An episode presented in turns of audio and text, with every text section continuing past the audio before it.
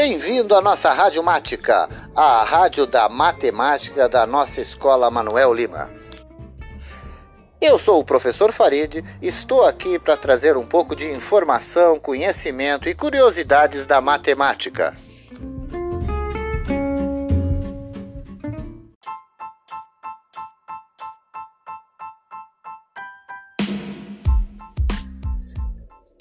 Dando sequência à, à nossa série sobre medidas, hoje nós vamos falar sobre medidas agrárias. No caso, essa medida que serve para medir pastagens, campos, áreas rurais.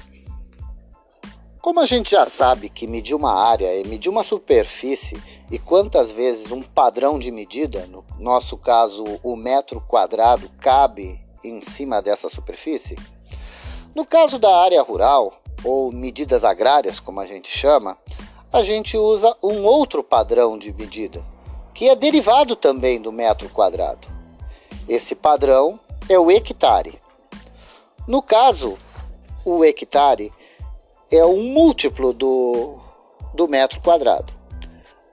A gente imagina assim: imagina uma área de 100 metros por 100 metros. Então, uma área de 100 metros por 100 metros são 10 mil metros quadrados. 100 vezes 100, 10 mil. E nós convencionamos como referência para a medida rural essa medida, só que a gente chama de hectare. Então, 100 metros por 100 metros, 10 mil metros quadrados. Então, 10 mil metros quadrados, uma hectare. É assim que a gente chama uma medida rural a gente mede por hectare. Mas, professor, como é que eu calculo uma hectare?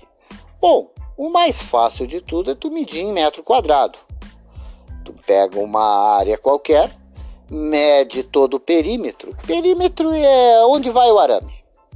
Onde corre todo o arame, tu mede o comprimento desse arame. Tu vai medir todos os lados dessa área. Divide por 4 o resultado tu multiplica por ele mesmo. Terás o que? A medida em metro quadrado. Depois, tu divide pelos 10 mil. Assim, medes uma área de 50 mil metros quadrados. 50 mil metros quadrados dividido por 10 mil te dá, ou seja, 5. 5 hectares. Fio como é fácil? Pegas qualquer medida em metro quadrado e divide por 10 mil. Terás uma hectare, ou a medida em hectares. Um outro exemplo. Temos 35 mil metros quadrados. Se eu dividir por 10 mil, vou ter 3,5 hectares. Bem simples. Divide por 10 mil qualquer valor em metro quadrado. Terás a hectare. Assim concluímos o nosso episódio sobre medidas de área. Já demos uma olhada no padrão metro quadrado e agora a ideia de hectare. Nos próximos episódios trabalharemos com outras grandezas e outros referenciais de medida bons estudos e muito obrigado.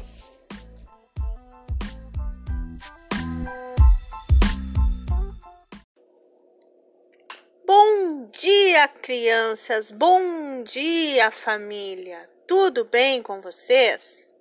Hoje a prof veio explicar para vocês o conteúdo da apostila, que com certeza vocês já devem ter recebido, certo?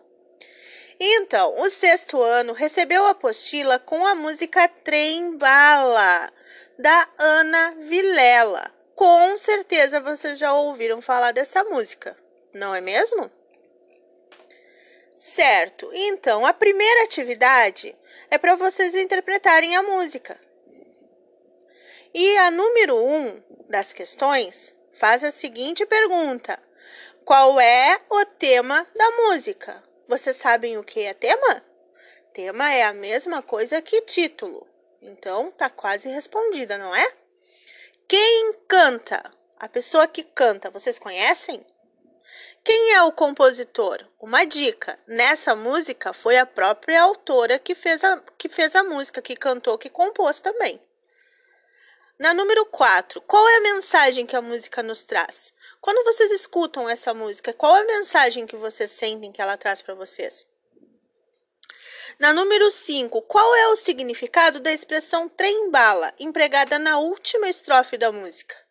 Vocês sabem? Vocês deem uma lidinha, escutem a música para vocês verem se entendem a pergunta, tá bom? Na número 6, em é sobre saber que em algum lugar alguém zela por ti. A expressão destacada significa que. E abaixo vocês têm três opções para marcar e vocês vão escolher uma.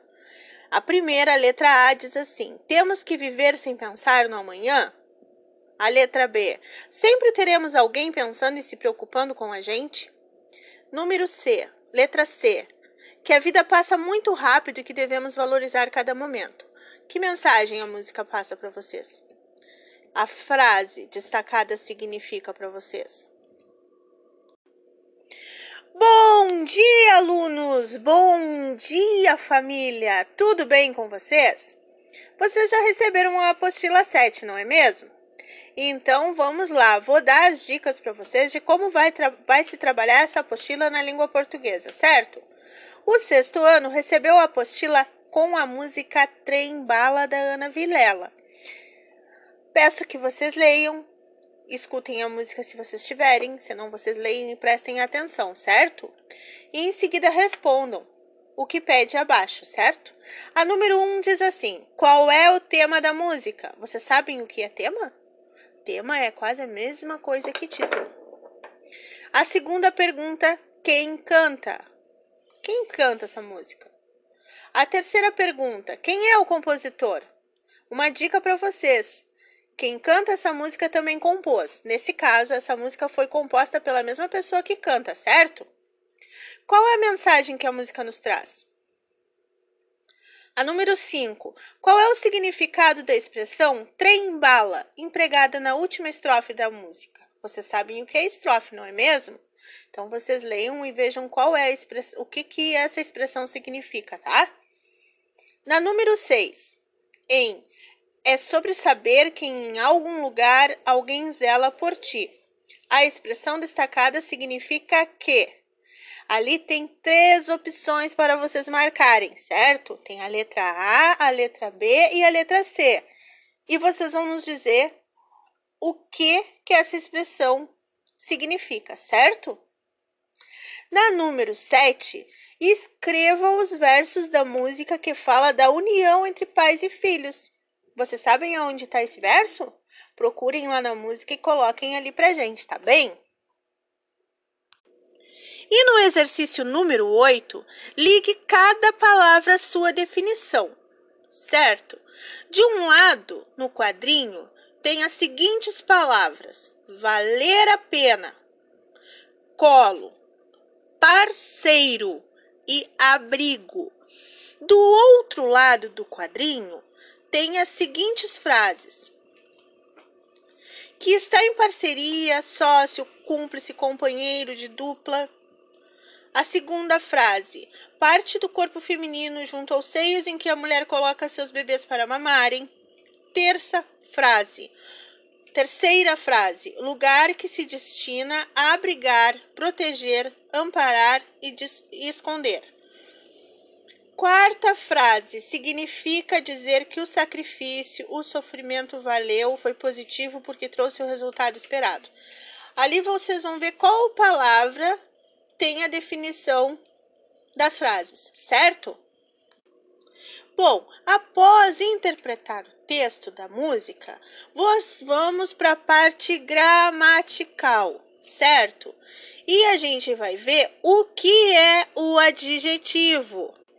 E é o seguinte: adjetivo é a palavra que acompanha ou modifica o substantivo para indicar sua qualidade, estado ou condição. Aí vocês vão me perguntar: para aí, prof, eu não lembro o que é um substantivo. Bom, o substantivo são todas as palavras que nomeiam seres reais ou imaginários, concretos ou abstratos. São considerados substantivos. Certo? Vamos lembrar o que é substantivo? Ou vocês já lembram? Qualquer coisa, pergunta prof lá. E ali abaixo, na apostila, diz assim: exemplo, homem bom. Ali está o substantivo, que é o homem, e bom, que é o adjetivo. Mulher grande substantivo a mulher e grande o adjetivo, certo?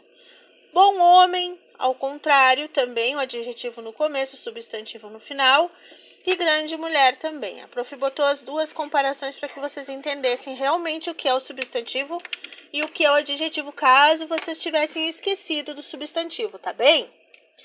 Como você está percebendo, o adjetivo pode vir antes ou depois do substantivo. O adjetivo pode ser simples, formado por uma só palavra, tipo vestido vermelho, ou composto, formado por duas ou mais palavras, no caso, vestido vermelho claro.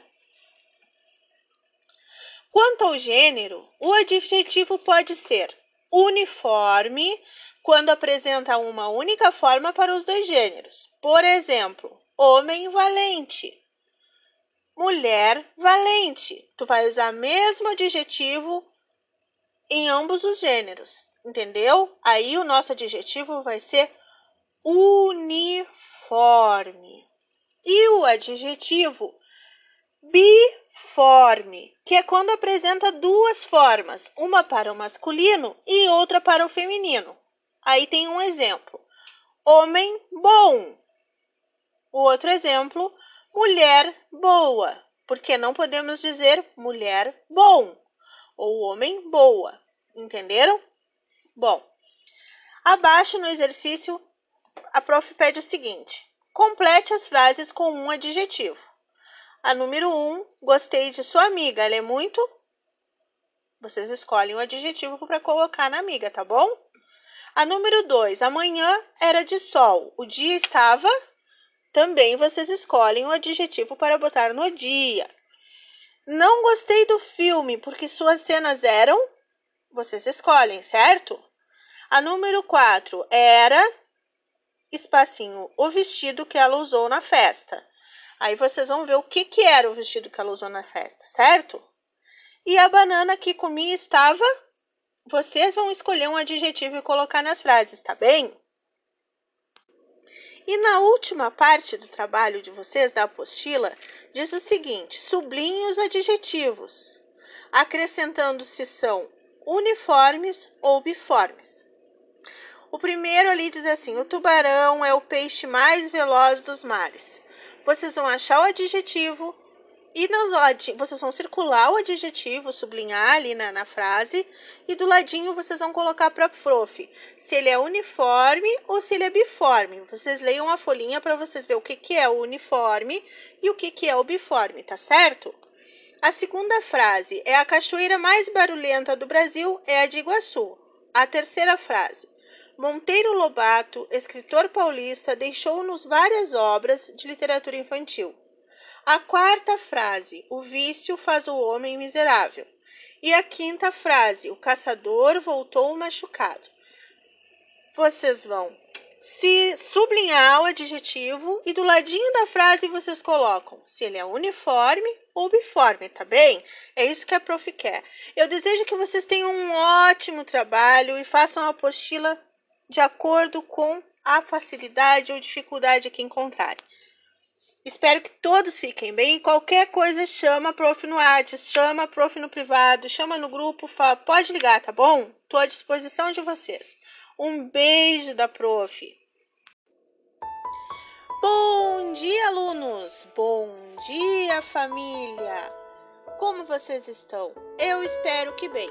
Vocês já devem ter recebido a apostila de número 7, não é mesmo? Então, o sétimo ano recebeu a apostila com o texto A Leiteira e o Balde de Leite.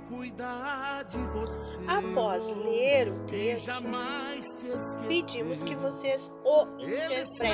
E na primeira questão, na interpretação, diz o seguinte: Ei, será uma graça vê-lo saltar pelo quintal. O termo sublinhado refere-se ao. Temos quatro opções: bezerro, porco, pinto e leitão. Na número 2, em compro sem ovos e ponho para chocar, o travessão indica. Temos também quatro opções: o fim da expressão do pensamento de Joana, o início da expressão do pensamento de Monteira, a continuidade do pensamento da mulher ou a interrupção do pensamento do personagem. Vocês escolham uma e marquem, tá bem? Na número 3, os sonhos de Joana se desfazem quando? Letra A. Ao planejar a venda do leite, ela apressou muito o passo. Letra B. Ao voltar para casa, o marido brigou muito com ela. Letra C. Ao saltar, ela deixa o balde cair e derrama todo o leite no chão. Letra D.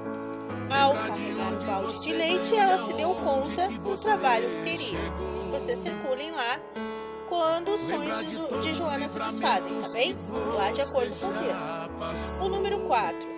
Ao planejar seu futuro, a imaginação de Joana é marcada. Temos quatro opções. A imaginação de Joana é marcada pelo pessimismo, pela timidez ou pelo otimismo e pela ousadia. Por qual dessas opções é marcada a imaginação de Joana? Leiam lá e marquem aqui, certo?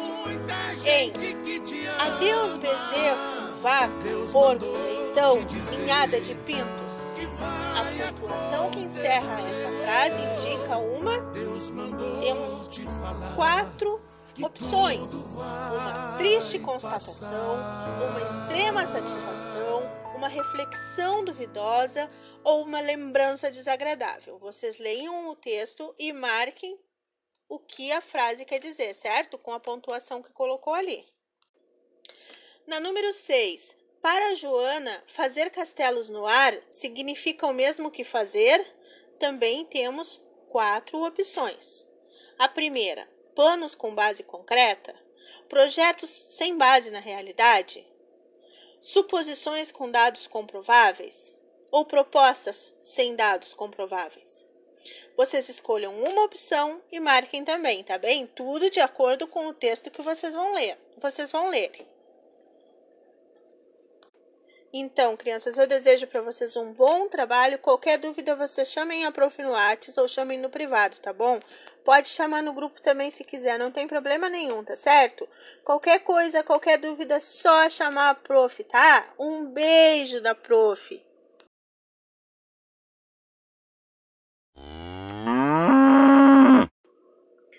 Bom dia, alunos! Bom dia, família! Como estão? Eu espero que vocês estejam bem. E hoje eu vim falar sobre a apostila número 7, que eu acredito que todos já receberam. E o oitavo ano recebeu um texto narrativo com o nome Apelo, de Dalton Trevisan. Vocês vão ler este texto narrativo e depois vocês vão responder as seguintes perguntas. Número 1. Um, identifique a alternativa que traduz a informação da seguinte frase: As suas violetas na janela, não lhes poupei água e elas murcham. Letra A. O que quer dizer essa frase? Reguei as suas violetas, mas mesmo assim elas estão murchando? Letra B. Não coloquei água em suas violetas, por isso elas murcharam. Letra C. As suas violetas na janela estão sem água. Número 2. O narrador revela no texto os vários sentimentos experimentados pela ausência de sua mulher. Letra A o batom ainda no lenço, o prato na mesa por engano, a imagem de relance no espelho. São sinais da. Ali vocês têm três opções para marcar: a ausência da mulher, a presença da mulher ou a liberdade do narrador? Vocês leiam o texto e vocês marquem a alternativa que vocês acham que quer dizer o, aquela frase em negrito ali, tá bom? Na letra B do número 2, identifique a frase que transmita a seguinte informação do texto: Não foi ausência por uma semana. Ali tem três opções. Durante uma semana senti sua ausência. Somente na primeira semana senti a sua ausência. Ou durante a primeira semana não senti sua ausência. De acordo com o texto, vocês vão identificar o que a frase transmite, certo? E ali na, na, na letra C, nos primeiros dias o narrador não sente a ausência da mulher que em que aspecto a não presença da mulher na casa é favorável ao narrador? Vocês procurem lá e respondam, tá bem? Número 3. Toda carta possui um determinado objetivo. Qual o objetivo dessa carta? Tem quatro opções: fazer uma declaração de amor, solicitar informações, suplicar a mulher que volte para casa, tratar da importância que a mulher tem nos trabalhos de sua casa? De acordo com o texto, vocês vão ver qual o objetivo dessa carta, tá? A carta, no caso, é o texto narrativo do Dalto Trevisan, que está lá em cima. Bom, número 4. Em que frase do texto o narrador informa a solidão provocada pela ausência da mulher? Vocês vão lá e vão procurar a frase aonde aparente essa informação e colocar aqui para nós, tá? Número 5. O texto apresenta um narrador. Após os estudos realizados em aula, escreva o tipo de narrador do texto e justifique a sua resposta. Bom, como vocês já devem ter trabalhado narração, ou se não trabalharam, eu vou explicar passo a passo como fazer. Vocês vão ler o texto e vão me dizer quem é o narrador, quem foi que escreveu a carta. A pessoa que escreveu é quem está narrando, não? correto? Então, isso vocês vão colocar ali. E, vai, e vocês vão me descrever que tipo de narrador é esse, tá? Justifiquem a sua resposta, tá bom? Quer justificar a resposta? Olha, prof, eu acho que ele é o narrador tal, tal, por isso, por isso e por isso. Essa resposta é pessoal de vocês, tá bem? Número 6. Reescreva a primeira frase do último parágrafo do texto na primeira pessoa do plural, fazendo as adaptações necessárias, tá bom?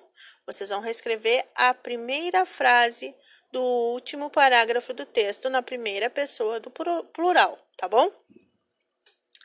Número 7. Classifique as palavras em destaque em substantivo, adjetivo, pronome ou verbo.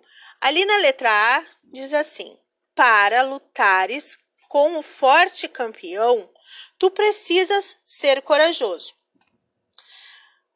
Em negrito tá a palavra lutares. Vocês vão me dizer se aquela palavra é verbo, pronome, adjetivo ou substantivo e vão colocar a letrinha ali referente a cada pedida da prof, tá?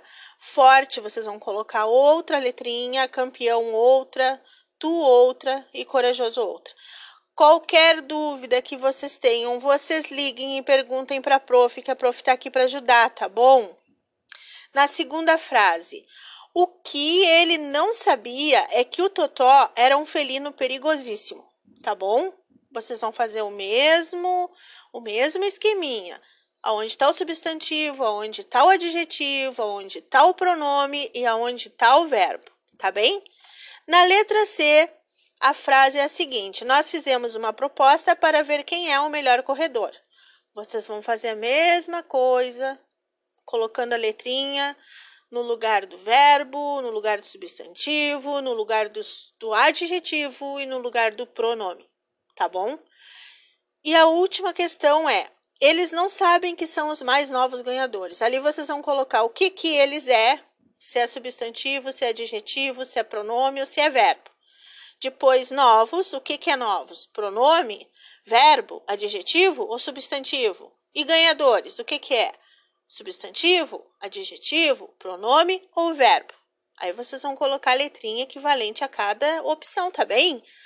Qualquer dúvida, vocês liguem para a prof, tá bom? Um ótimo trabalho. Um beijo da prof. Bom dia, alunos! Bom dia, família! Tudo bem com vocês? Hoje eu vim aqui para dar as orientações sobre a apostila 7 da língua portuguesa. Acredito que todos já tenham recebido. E nessa apostila, o nono ano recebeu o texto com o título Esopo, certo? Confiram lá. Bom, vocês vão fazer a leitura do texto e em seguida vocês vão interpretá-lo, ok? E a primeira questão é a seguinte: essa narrativa tem como protagonistas e vocês têm quatro opções. A primeira, o amo e o patrão, o chefe militar e o escravo, o companheiro e o patrão, o servo e o escravo. Bom, vocês vão ler o texto e vocês vão ver qual é a resposta correta a ser marcada, ok? Bom, na questão número 2, diz o seguinte: a passagem indagou Esopo. Pode ser escrita mantendo-se o mesmo sentido como respondeu Esopo? Percebeu Esopo? Perguntou Esopo ou assegurou Esopo? Bom, vocês vão ter que me dizer qual dessas frases dá para ser trocada por indagou Esopo, certo? Fiz-me ser entendida? Bom, na 3 é a seguinte: segundo o texto, a língua tanto serve para as virtudes quanto para os vícios do mundo. Como exemplo de virtude e vício, respectivamente, podem se citar. Isso tudo de acordo com o texto, ok, alunos? Letra A: Ensinamentos filosóficos e conceitos religiosos. Letra B: Discussões infrutíferas e obras literárias. Letra C: Rede de intrigas e desentendimentos. Letra D: ensinamento das verdades santas e criação de anedotas vulgares. Vocês vão ler o texto e vão responder direitinho ali, marcar qual que vocês acham que tá certa, tá bom? Qualquer dúvida vocês me chamem no Whats, me liguem no privado, tá bem? A número 4. Em impressionado com a inteligência invulgar do serviçal. O adjetivo destacado significa rara, medíocre, impopular ou respeitosa, certo? Ali, impressionado com a inteligência invulgar. Invulgar é a palavra destacada, certo? Vocês vão me dizer se esse adjetivo significa rara, medíocre, impopular ou respeitosa, tá bom? Na número 5, em Já que és desembaraçado, que tal trazer-me agora o pior vício do mundo? A oração destacada tem o sentido de letra A, finalidade, letra B, condição, letra C, causa ou letra D, consequência. Vocês prestem bem atenção que a resposta tá, tá, tá, tá na questão ali, já na própria questão, tá bem? E qualquer dúvida, me chamem. Número 6. De acordo com o texto, quando a língua é mal utilizada, intrigas e violências verbais podem ser letra A, confrontadas, letra B, armadas, letra C, superadas, Letra D, rejeitadas. Encontrem ali no texto e respondam qual dessas alternativas, tá bem? Na número 7, em por ela mesmo, mesma ensinadas.